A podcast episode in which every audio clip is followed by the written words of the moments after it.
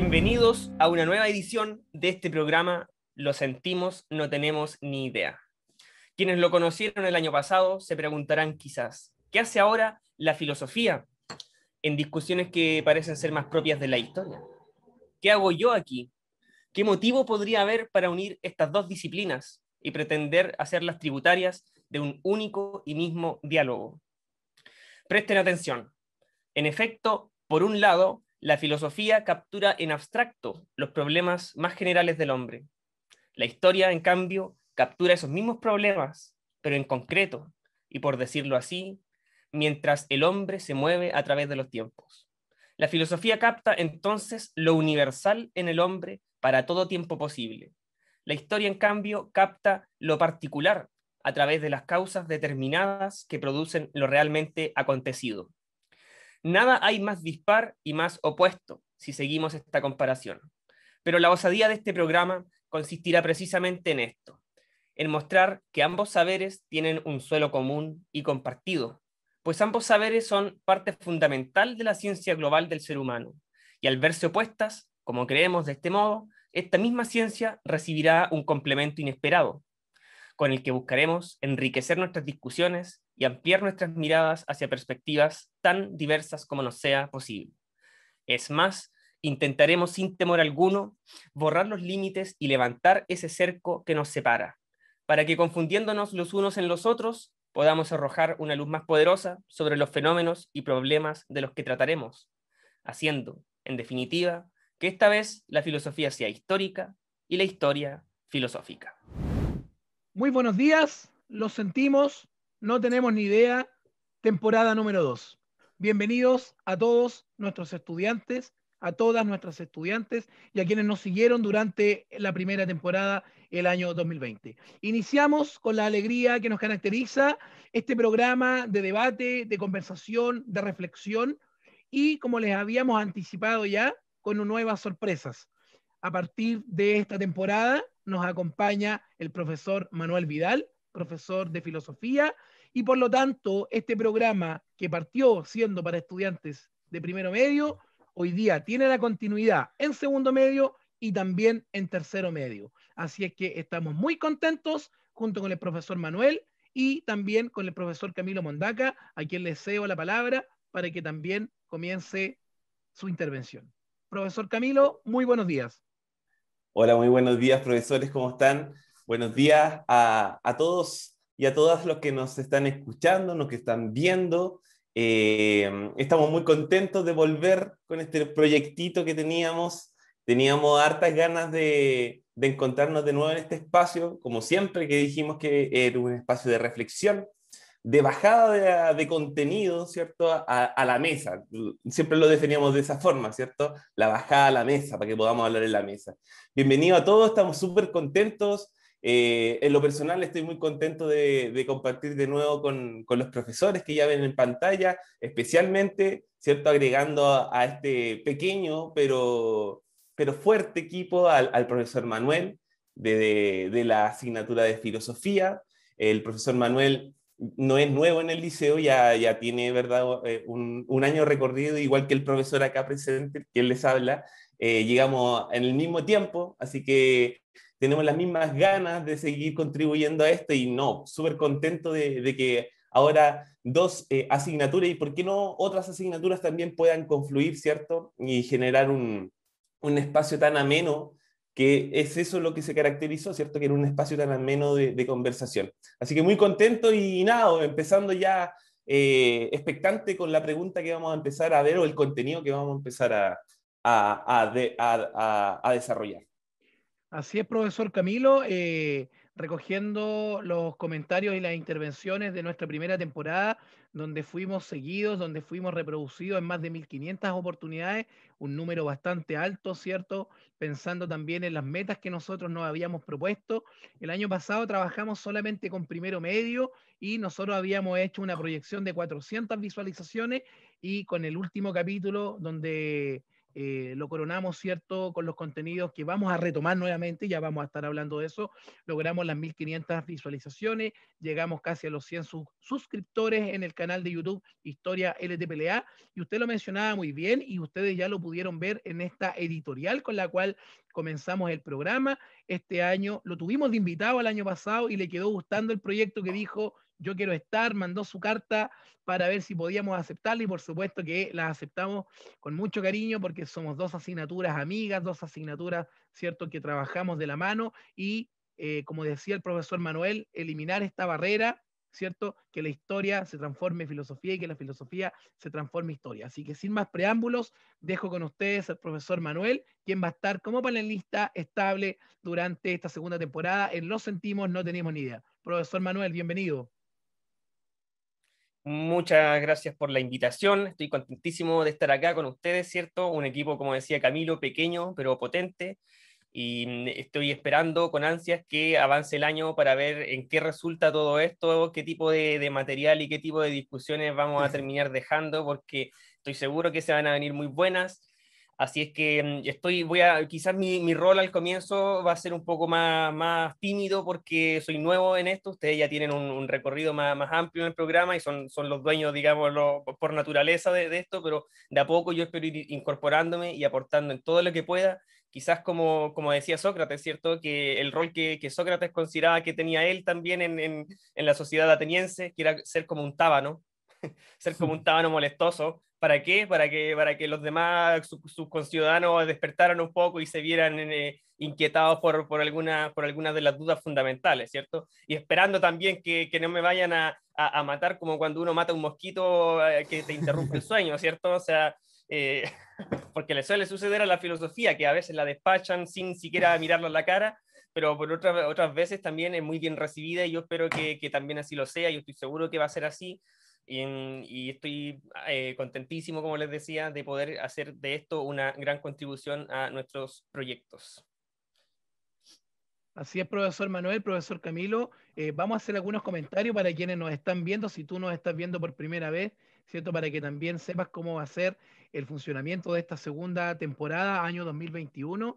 Ya lo hemos comentado, vamos a estar trabajando en la misma plataforma del año anterior, que fue el canal de YouTube, ¿cierto? Historia LTPLA, donde ya tenemos una sorpresa. Eh, vamos a dejar activada la posibilidad de que ustedes nos puedan entregar sus comentarios, sus retroalimentaciones. ¿Qué te pareció el programa? ¿Te gustó o no te gustó? ¿Cuál fue la parte más importante que tú consideras? ¿Cuál fue la parte menos importante también? ¿Tenemos que mejorar algo? Ya lo sabes a partir del este capítulo que va a quedar grabado y que va a quedar colgado en el canal de YouTube Historia LTPLA para que te puedas suscribir y te lleguen las, notificaciones cada vez que presentemos un video nuevo.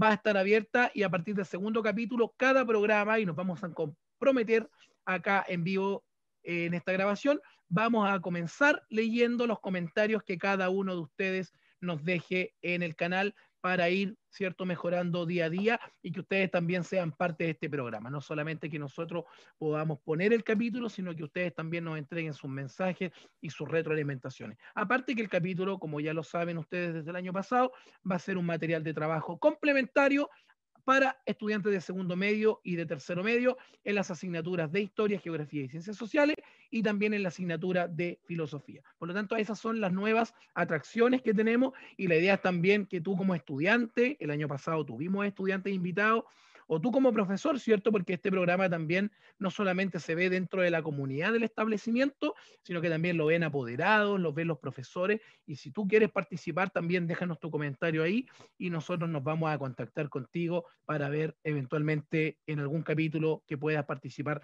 junto a nosotros. Eso es lo que podemos anticipar, así es que una vez aclaradas las normas del juego, como dicen por ahí, vamos a comenzar con nuestro primer capítulo, con nuestro primer tema, para que nuestros panelistas, cierto, Estrella, Camilo y Manuel, lo puedan ir trabajando y vayamos, cierto, también guiando la conversación. Y sabemos que tenemos que comenzar con una pregunta, pregunta que va a finalizar con el programa también, y ahí les voy a estar contando también qué va a pasar con esa pregunta, porque esa pregunta no va a quedar en el aire para la reflexión personal, sino que también usted la va a poder dejar por escrito. Así que, profesor Camilo, usted abre los fuegos del día de hoy y preséntenos la temática a trabajar hoy día. Perfecto. me, me, han otorgado esta gran responsabilidad de partir esta segunda patita, esta segunda temporada, con un contenido que quizás los chiquillos y las chiquillas de, segundo medio ya lo deben manejar de alguna u otra forma. Y, y, seguramente con las pruebas de diagnóstico que tuvieron, más, más todavía. Les recordó algo. Eh, nosotros tenemos que eh, hacer referencia a que este, este, el tema que vamos a trabajar, si bien lo hablamos en, la temporada anterior, es necesario retomarlo un poco porque lo tomamos desde solamente una perspectiva y este también es el punto inicial de este año en, relación al trabajo de contenidos que nosotros tenemos. ¿ya? Eh, no sé, profesor y, o profesores, si se acordarán de la cuestión social, se acordarán de ese, de ese fenómeno que nosotros alcanzamos a, a, dilucidar en un capítulo que estuvo acompañado con un profesor de, de música, de música. profesor Cristóbal, ¿verdad? Así es, es, el último capítulo de la primera temporada. Exacto, pero nos enfocamos, ¿cierto?, en, analizar principalmente lo que era la cuestión social como fenómeno y cómo se había, había sido eh, representado en la sociedad chilena. Pero aparte, ese, ese fenómeno, que también no es solamente un fenómeno propiamente endémico de Chile, sino que es un fenómeno que, se, que deriva de la revolución industrial, ¿cierto?, iniciada en, Inglaterra, eh, está dentro de un periodo político que nosotros tenemos que sí o sí tomar en cuenta. Y ese periodo es el que nosotros vamos a trabajar ahora, y es el periodo parlamentario.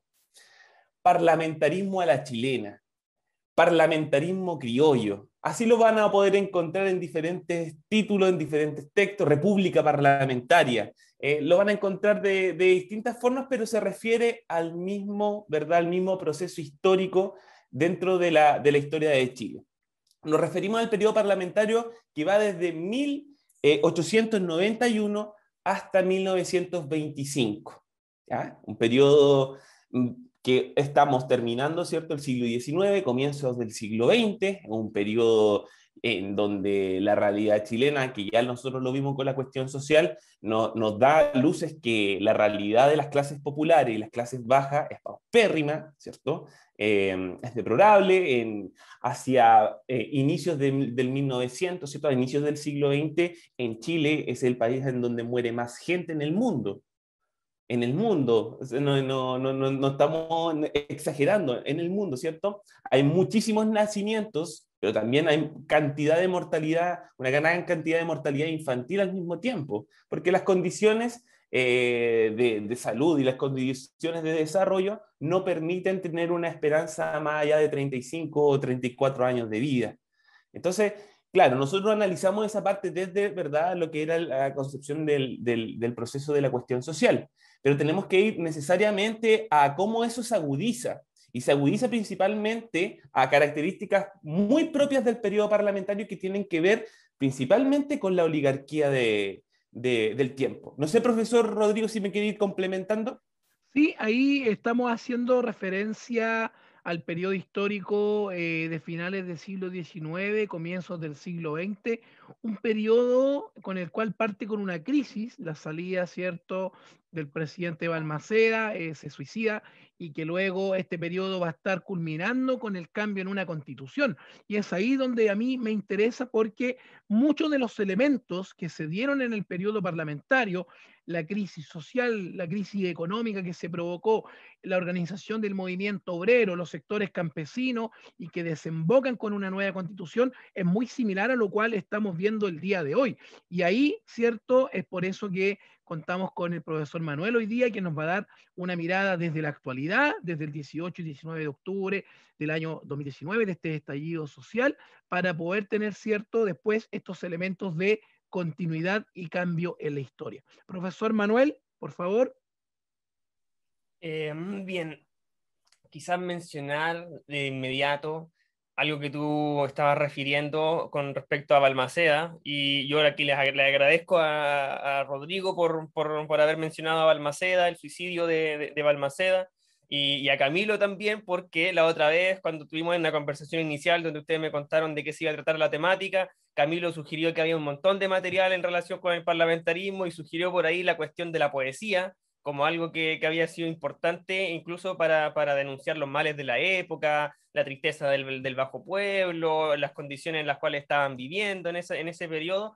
Y fíjate que anoche yo investigando un poquitito también, porque me entró la curiosidad de verdad, cuando Camilo me dijo que la poesía, y dije, pero ¿cómo va a estar la poesía ahí en una cuestión política? ¿Qué sentido tiene? Bueno, en verdad tiene mucho sentido. Y fíjense solamente en estos cuatro, en estos cuatro versos que, que son de la época, em, de, la época que estamos hablando, antigua, ¿cierto? De la época del parlamentarismo, y dicen, y de pena el presidente de un balazo se mató.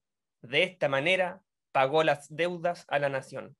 Es decir, fíjense un poco el, desprecio por, la vida de, alguien que se considera el causante de los males y el considerarse que a pesar de que el, pueblo está viviendo de forma muy paupérrima, ¿cierto? De forma pobre, con, falta de, las condiciones básicas, sin embargo, consideran que em, lo, que lo que se le debía a la nación fue pagado con la sola muerte de aquel que, se consideró causa de los males causa de las muertes, ¿cierto? Entonces se sienten pagados, esa no es una deuda monetaria, a pesar de que eran muy pobres, ¿cierto? Entonces la muerte simbólica de, alguien que se ve como un tirano, de pronto es suficiente satisfacción para los que sufren.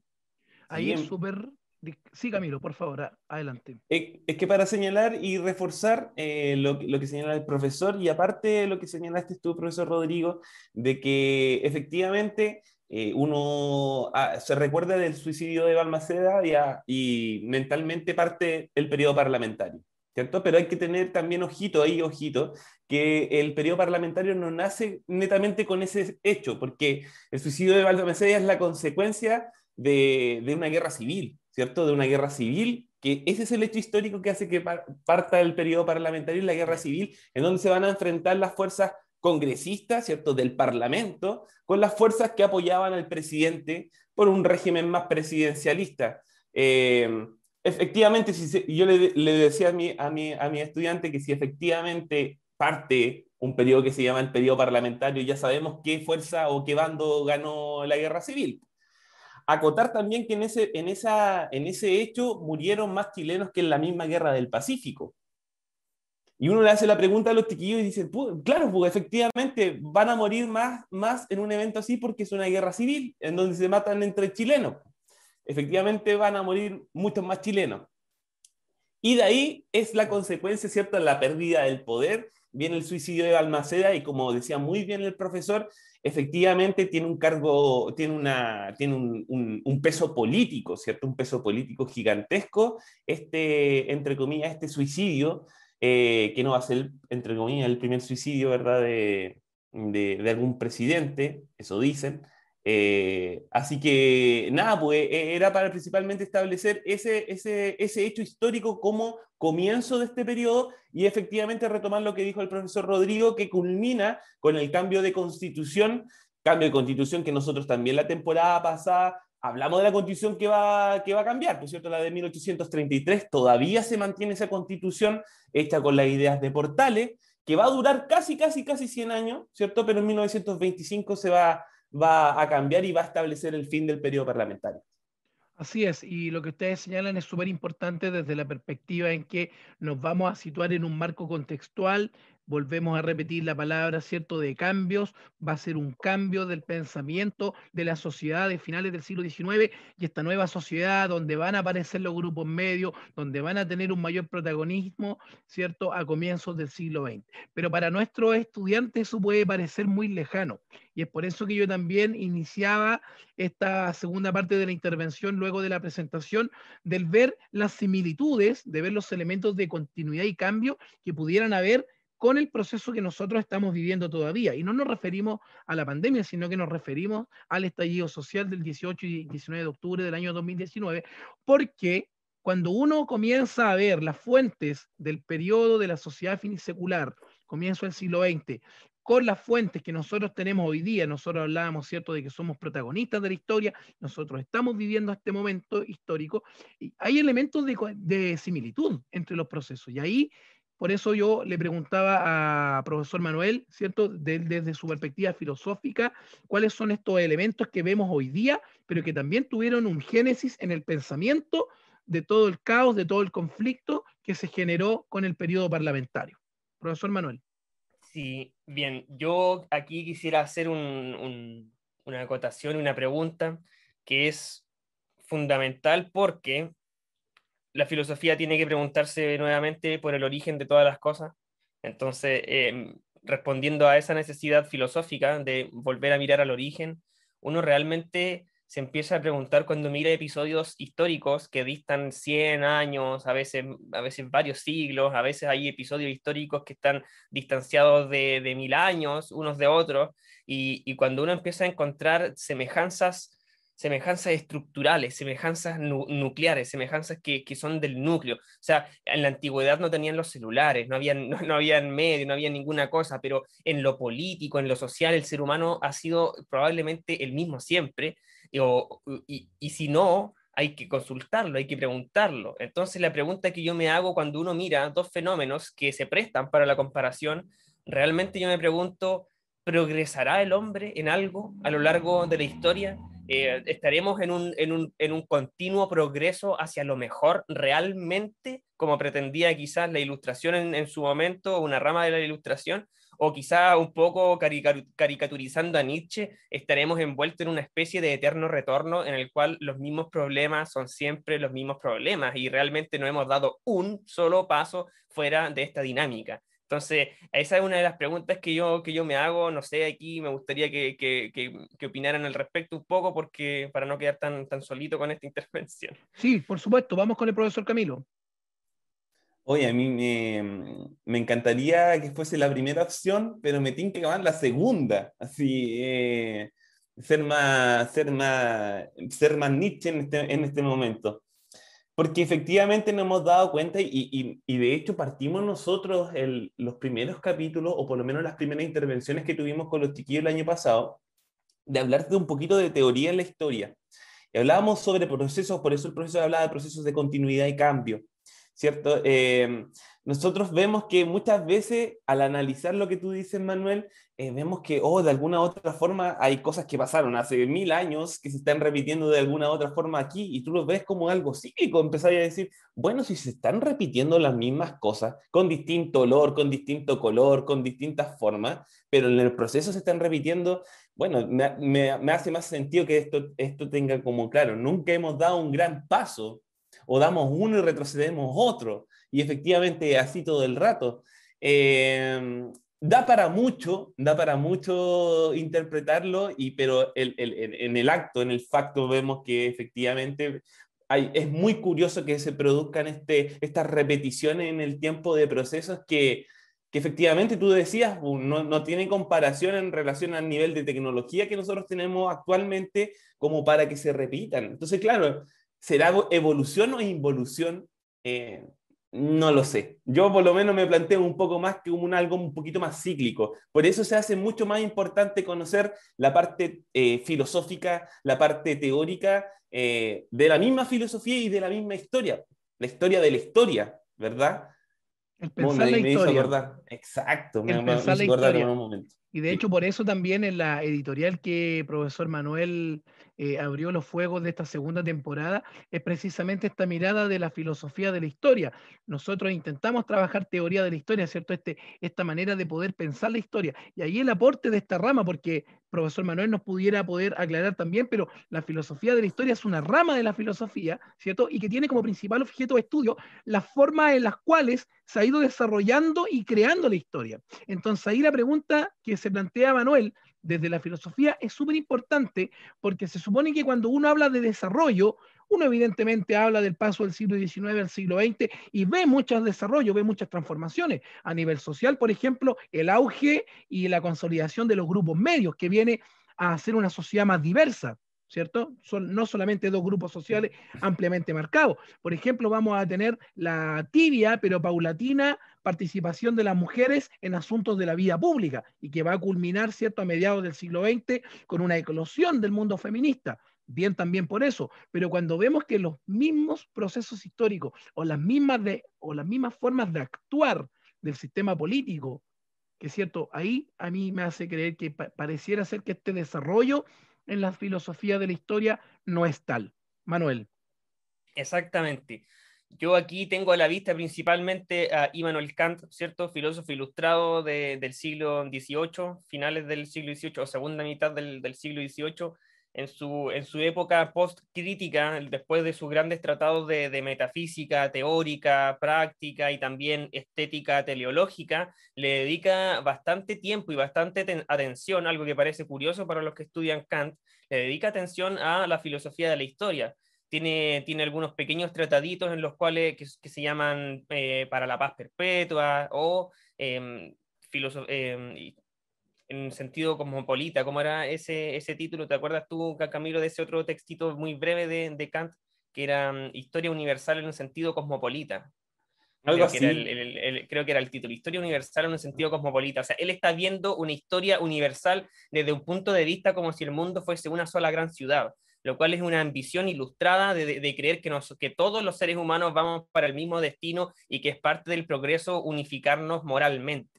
Ahora, eh, Kant precisamente tenía a la vista el progreso moral del hombre. Y cuando él, cuando él eh, propone, ¿cierto?, que el hombre está continuamente en un, en un continuo progreso hacia lo mejor, valga la redundancia, él está pensando no en el desarrollo de las tecnologías, ni de la industria, ni de la civilización, ni siquiera, ni siquiera de las técnicas de la civilización. Él está hablando propiamente tal del desarrollo de, de la parte moral en el hombre, que es la parte que nos constituye en mejores ciudadanos, mejores hombres, mejores de todo, ¿cierto? Lo, lo, lo que nos hace buenos. Según él, allí nosotros estábamos realizando un progreso continuo hacia lo mejor, porque decir que no lo había habría significado abandonar la esperanza del ser humano, ¿cierto? Como, como un ser lisa y llanamente defectuoso.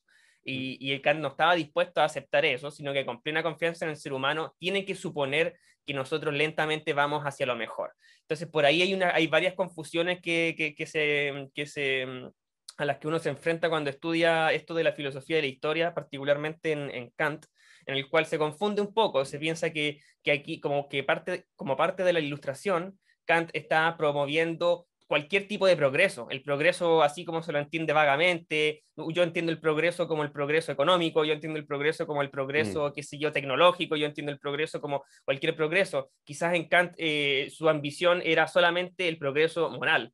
Ahora, la cuestión es por qué, sin embargo, eh, el pro este progreso termina siendo abandonado como idea, ¿por qué no nos convence? ¿Por qué habrá fracasado esta idea de, que los cambios que vienen realmente tienen, si bien a través de medios sangrientos muchas veces, tienen que tener algún resultado positivo para nosotros? ¿Por qué tendríamos que aceptar eso? ¿Qué, qué es lo que nos desengaña? Probablemente la observación que hace Camilo, ¿cierto? Que empezamos a mirar hacia atrás la historia, mientras más pasa tiempo, mientras más pasa el tiempo, más ejemplos tenemos en el pasado que nos permiten comparar unos con otros y empezamos a identificar las, eh, la cuestión estructural que se repite en cada uno de ellos. Entonces, quizás en lo político hemos dado realmente eh, muy pocos pasos hacia adelante y más bien hacia los costados, más bien nos movemos en, en un medio que, del cual no podemos realmente salir del todo. Sí, yo me quiero tomar de lo que tú dices, profesor Manuel, eh, investigando recientemente para hacer la, la, precisión, porque tú estás muy en lo correcto. Eh, el ensayo de Kant es idea de una historia universal en sentido cosmopolita. Le faltó ahí la idea. La idea. ¿Cierto? Y que, que no, tenemos, no tenemos ni idea. Justamente, lo sentimos, no tenemos ni idea. Parece que Kant había ya eh, mencionado anteriormente. Y ahí básicamente lo que recalca en este ensayo es todo lo que tú mencionabas, profe Manuel. Una sociedad, ¿cierto?, con problemas que básicamente había que darle solución con el objetivo de estructurar una sociedad en base a principios como la justicia, la libertad, la moral y un adecuado régimen de gobierno.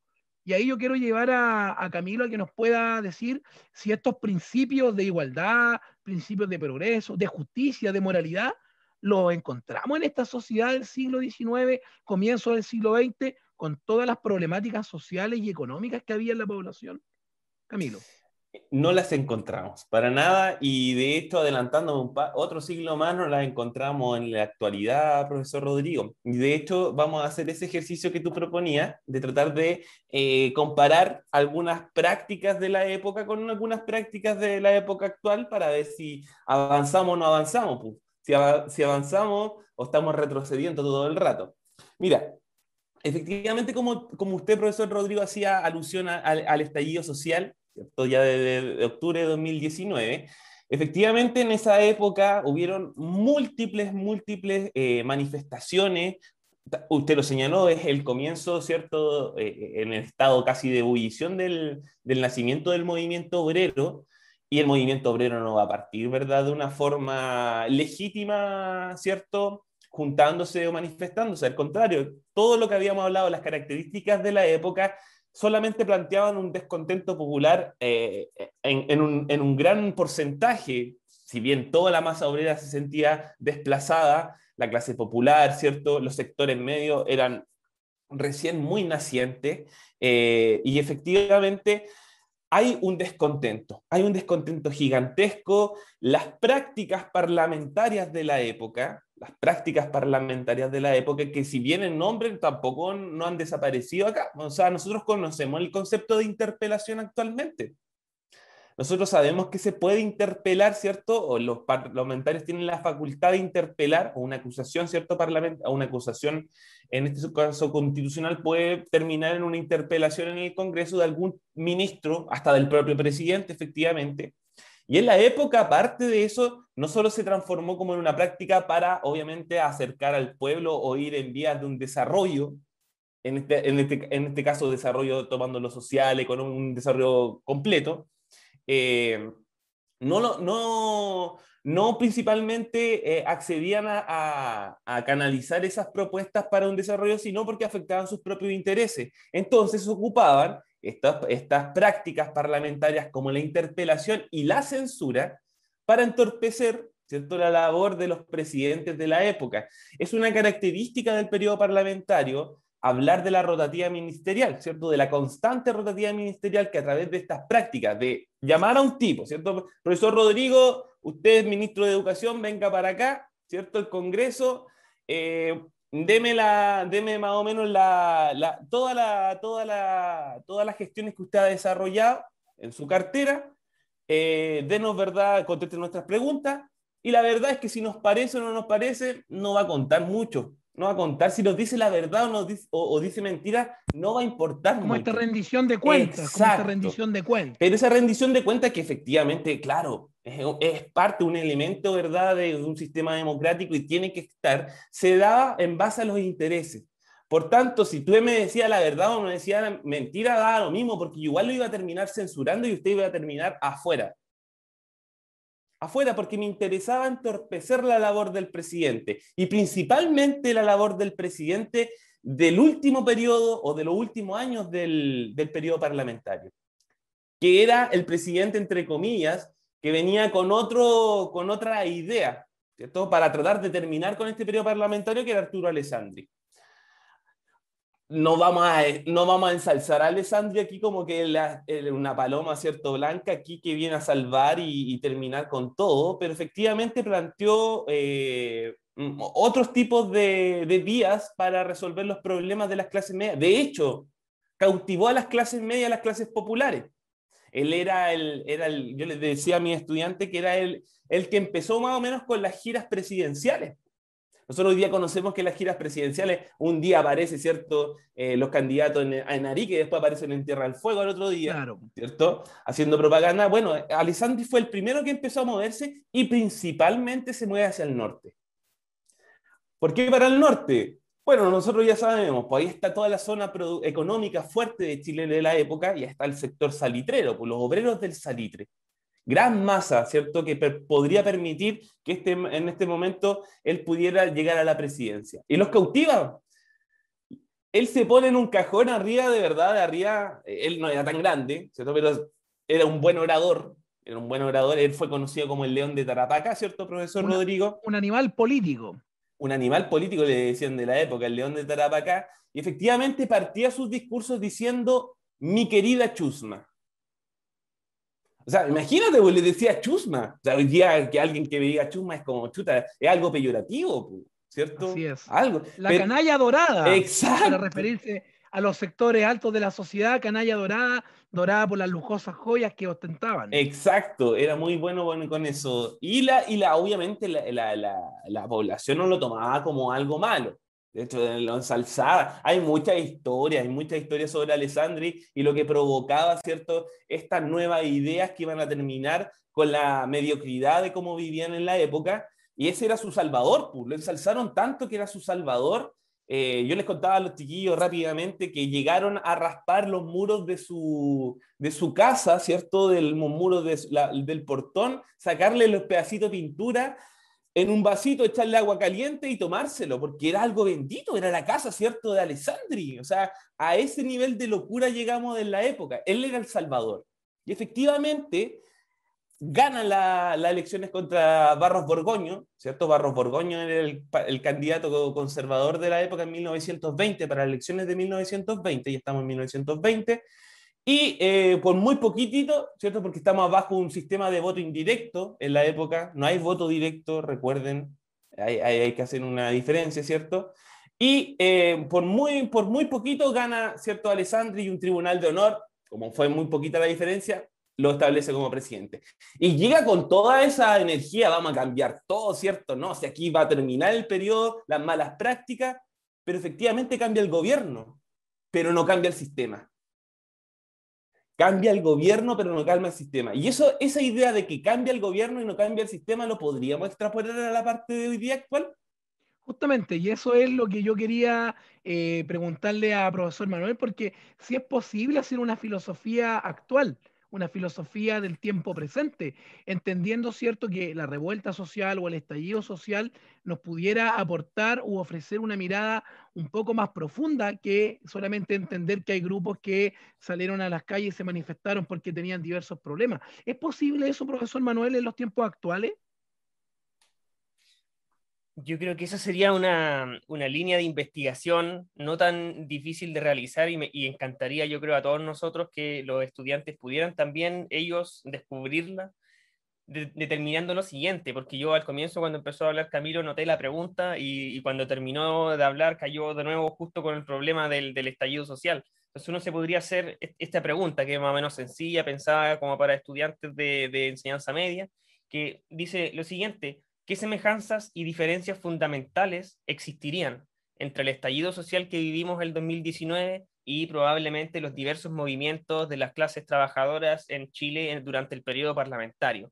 Y por ahí tratar de buscar eh, qué cosa es lo común, qué es lo diferente. El, el, sistema de, de, gobierno, quizá el sistema con el cual somos gobernados quizás cambia, no hay un parlamentarismo, hay otra cosa, ahora es un, quizás se le llama presidencialismo, qué sé yo, por ahí puede ir quizás alguna diferencia, no, no, no, lo tengo tampoco tan, tan resuelto, pero quizás las semejanzas, ¿qué, ¿qué, sería lo semejante? El descontento, la manera en que son tratadas las personas, ¿cierto? Como, de, como mencionabas tú con, con Alessandri, de pronto uno siente que esas cosas no han cambiado, la, la, la diferencia como clase entre, entre, una, entre un grupo minoritario de personas que se mantienen gobernando a través de los años y un montón de gente que queda sin voz sin ser escuchados, ¿cierto? Entonces, por ahí quizás ver qué tipos de sufrimientos tenían en esa época, compararlos inmediatamente con el tipo de padecimientos que tienen hoy en día y que salieron a flote y que quedaron en, conocimiento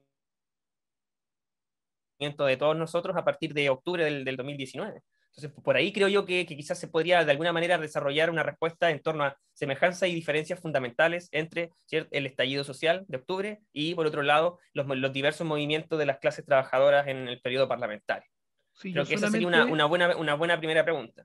Sí, yo solamente pudiera agregar a esa, a esa especie de comparación que tú planteas, profe Manuel, el tema del quehacer político, el actuar político. Vemos, vemos la indiferencia que se provoca en el periodo que estamos estudiando, finales del siglo XIX, comienzo del siglo XX, y soy repetitivo para que nos pongamos en el contexto en el cual los estudiantes van a tener que comenzar a trabajar, pero también la indiferencia y la apatía que vemos incluso hasta el día de hoy, y no solamente con el tema, ¿cierto?, de eh, las problemáticas que originaron al 18 y 19 de octubre en la revuelta o estallido social, sino que lo podemos ver hoy día mismo con los efectos que tiene la pandemia de coronavirus en la población. Quizá ahí también pudiera haber un elemento que pudiera permitirnos establecer un punto incluso un poco más allá en la forma como pensaban esta clase política de antaño y que pareciera ser que se repite las mismas prácticas.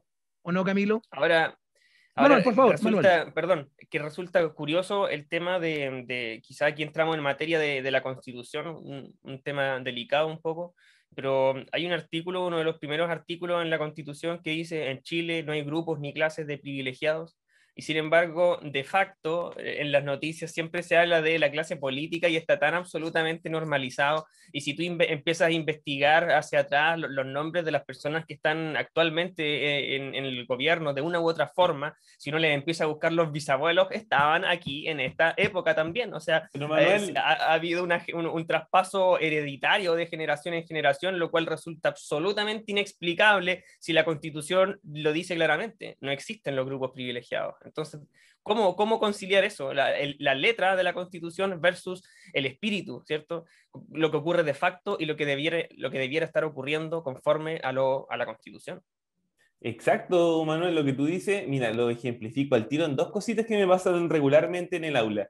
Eh, la primera es que cuando nosotros hablamos en educación, eh, por ejemplo, educación ciudadana, de la parte teórica, de los elementos del Estado, de la Constitución, cuando llegamos a, definir Constitución como una ley magna, ¿cierto? una carta fundamental, una ley suprema en la cual eh, gobernantes ni gobernados están por sobre ella, ¿cierto? Uno la tiene que enseñar así, pero al tiro de, de inmediato los chiquillos dicen, pero profe, Estamos en Chile.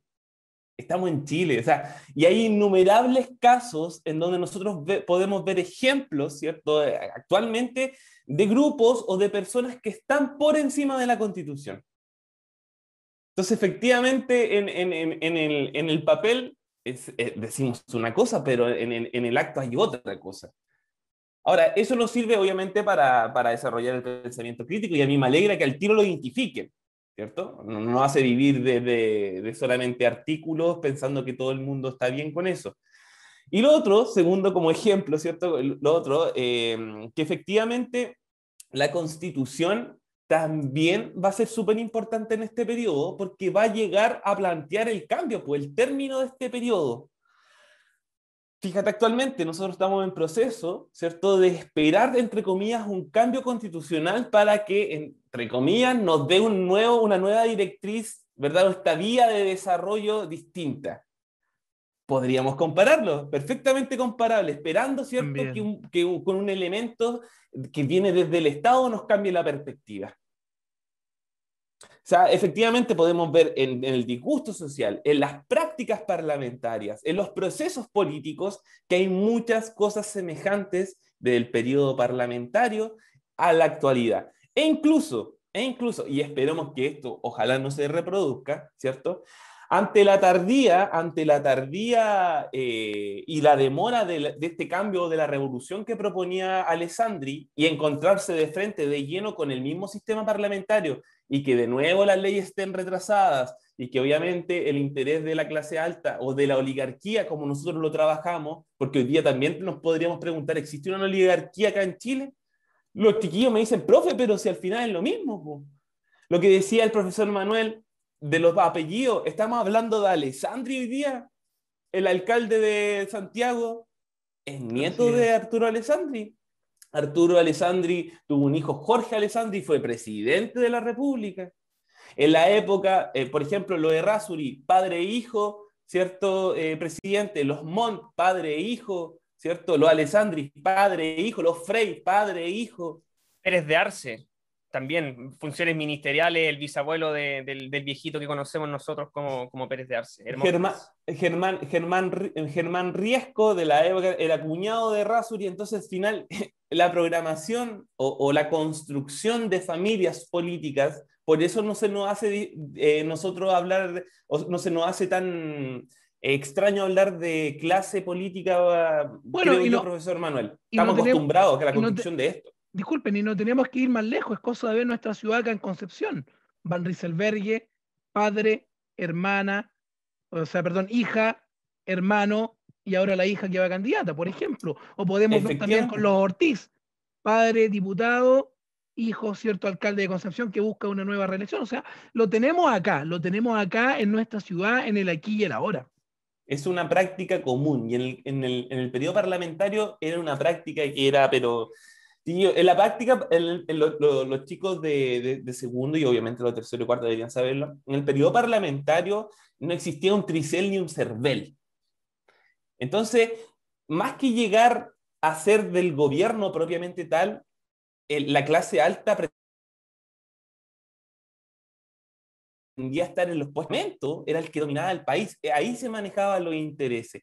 Por tanto, llegar ahí al Parlamento era una cosa, pero era una carrera, ¿cierto?, de la clase alta, y ahí se permitía el juego sucio, ¿cierto? El cohecho. El cohecho es una práctica de la época, una práctica electoral de la época, pero legitimada.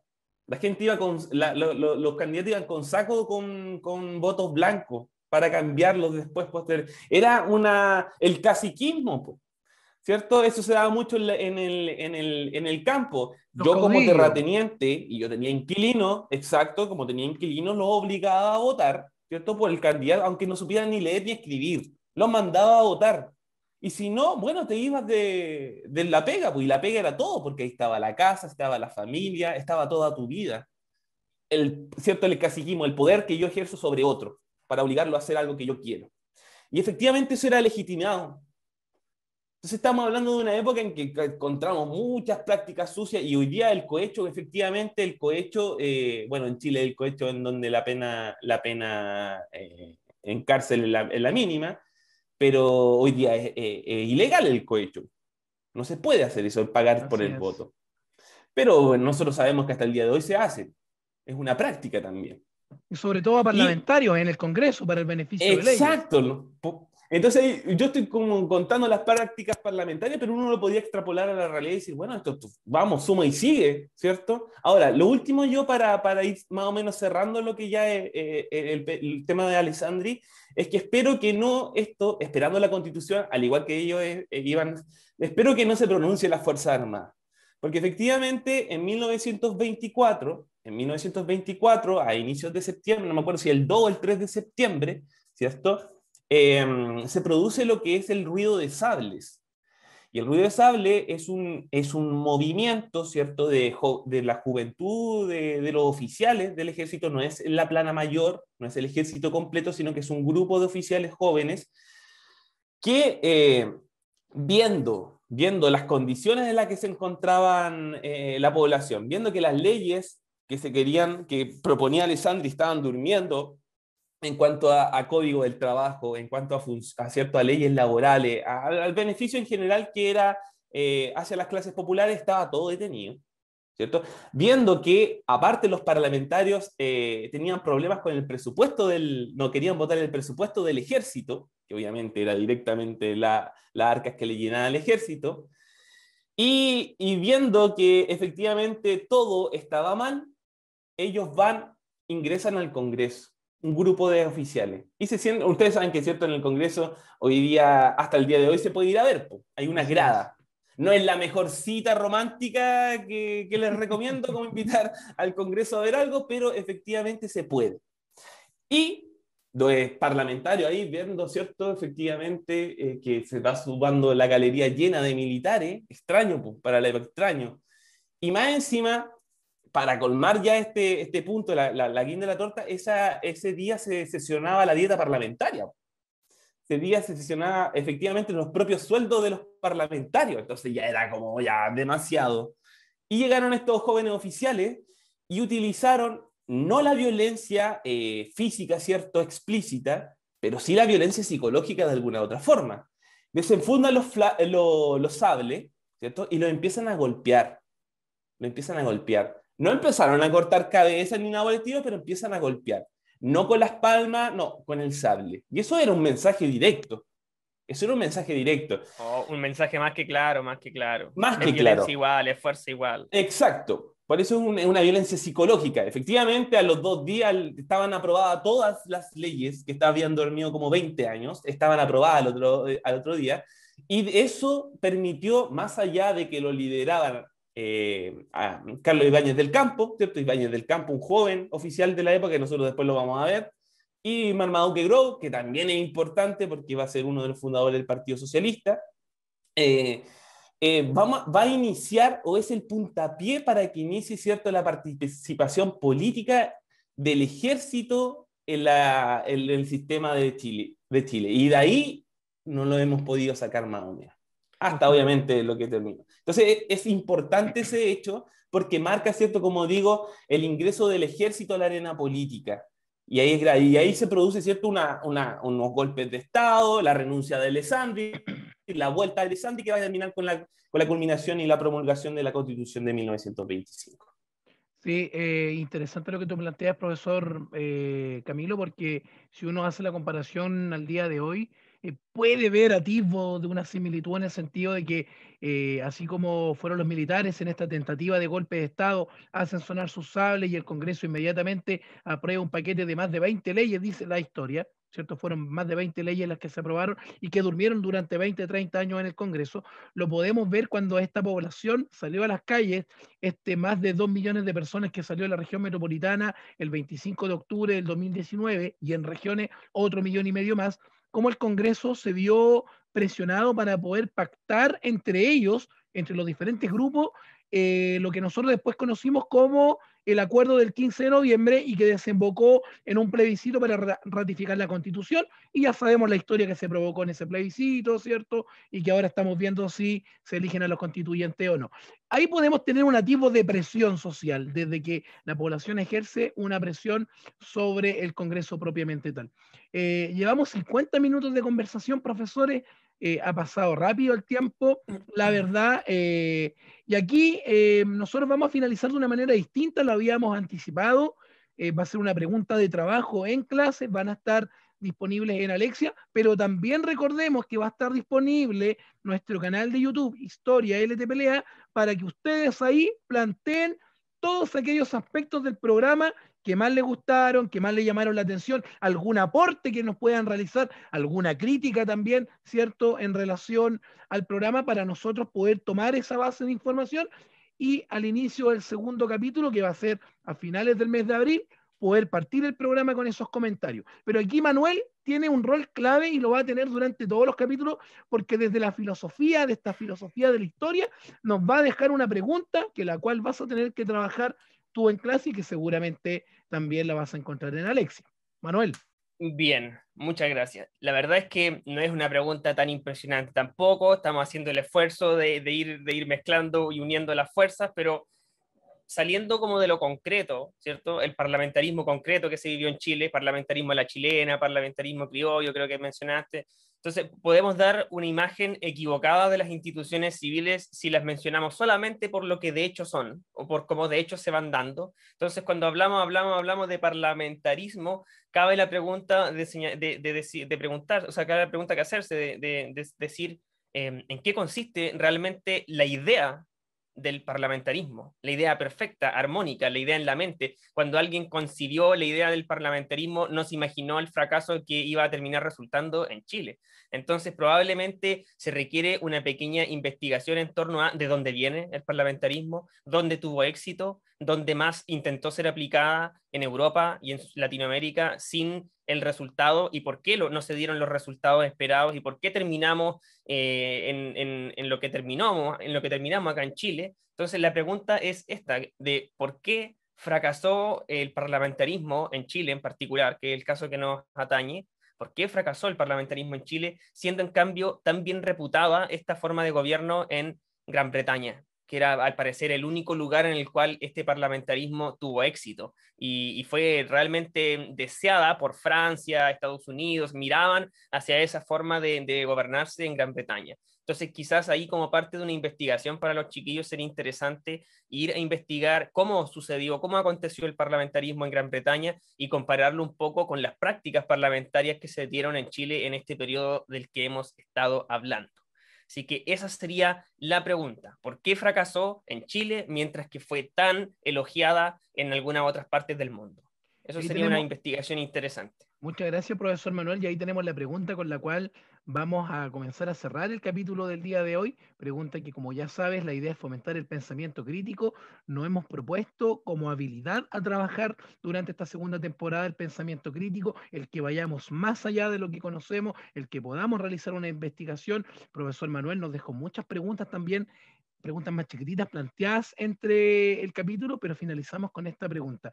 Eh, agradecidos siempre de quienes nos ven, agradecidos de quienes nos comparten, agradecidos de quienes hacen que este programa tenga una segunda temporada también. Eh, solamente puedo recordarles, va a estar disponible en el canal de YouTube, Historia LTPLA, los comentarios para que ustedes nos puedan dejar todos los comentarios aquellos que puedan fortalecer, mejorar y construir en conjunto a esta comunidad de los sentimos, no tenemos ni idea. Eh, y también que nos puedan seguir, que puedan suscribirse a nuestros videos. Las notificaciones les van a estar llegando ahí cuando usted está suscrito al canal y eso va a permitir que también cuando carguemos un video nuevo, cuando carguemos el segundo capítulo de la segunda temporada, te llegue la notificación inmediatamente y tú puedas ver el capítulo en el momento que corresponde. Así es que, Camilo, palabras finales de este primer capítulo y luego vamos con Manuel. No, reforzar principalmente eso que señalabas, profesor Rodrigo, de, la abertura de, de, los comentarios para tratar de eh, que fluya un poquito más la información entre nosotros, para que sea un poquito más rápida y nosotros la podamos acoger y mejorar, siempre con la idea obviamente de mejorar. Y no tan solo dejarle estas preguntas establecidas a los chiquillos que las tienen que trabajar, las chiquillas que lo tienen que trabajar, entre comillas, por obligación, ¿cierto? Sino que si hay apoderado o parte de la comunidad o o que no hay o no tiene nada que ver con nosotros, pero llega, ¿verdad?, este, a este programita y tiene alguna opinión, ¿verdad?, o está completamente en desacuerdo con lo que dijimos nosotros, o está completamente de acuerdo, o tiene algunos matices que también tiene la libertad absoluta de, de poder plasmar ahí en los comentarios su opinión, porque la idea es democratizar los espacios, pues para que haya opinión y espacios para todos, ¿cierto?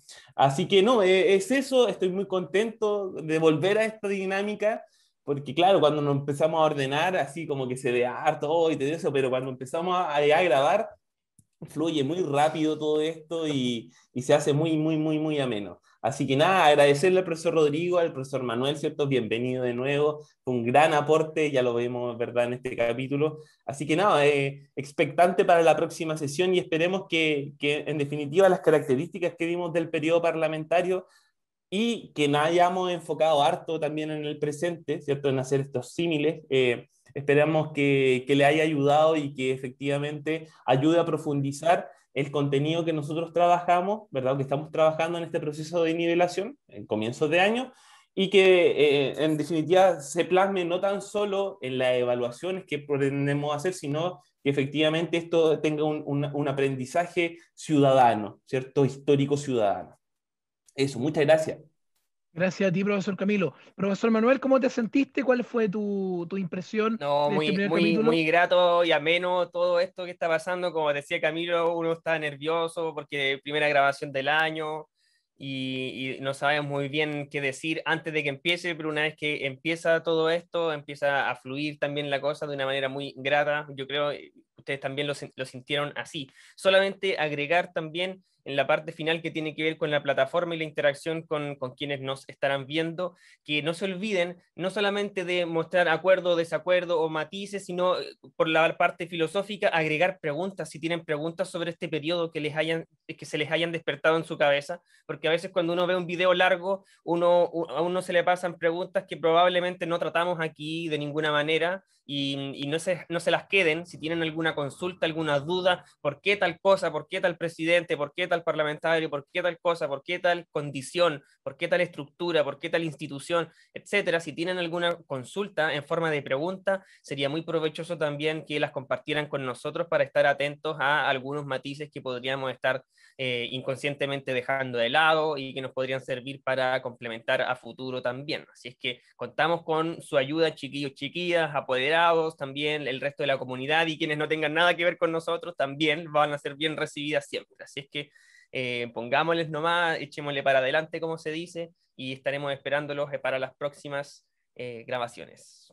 Muchas gracias, profesor Manuel. Por mi parte, solamente volver a agradecer la oportunidad de poder reencantarme nuevamente con la historia. Lo habíamos conversado con Camilo en la temporada pasada, ¿cierto? Los chicos me ven eh, un poco más lejano la historia porque principalmente tengo a mi cargo el tema de emprendimiento pero eh, también como formación inicial soy profesor de historia, así que me motiva mucho el poder seguir en esta segunda temporada en un rol un poco más de, comunicador, en un, en, un, rol un poco más de manejar los tiempos, eh, guiar un poco la conversación, pero siempre con el ánimo y también dispuesto a poder aprender como ustedes, los estudiantes, los apoderados y la comunidad en general, cuando vea el video también lo va a hacer así.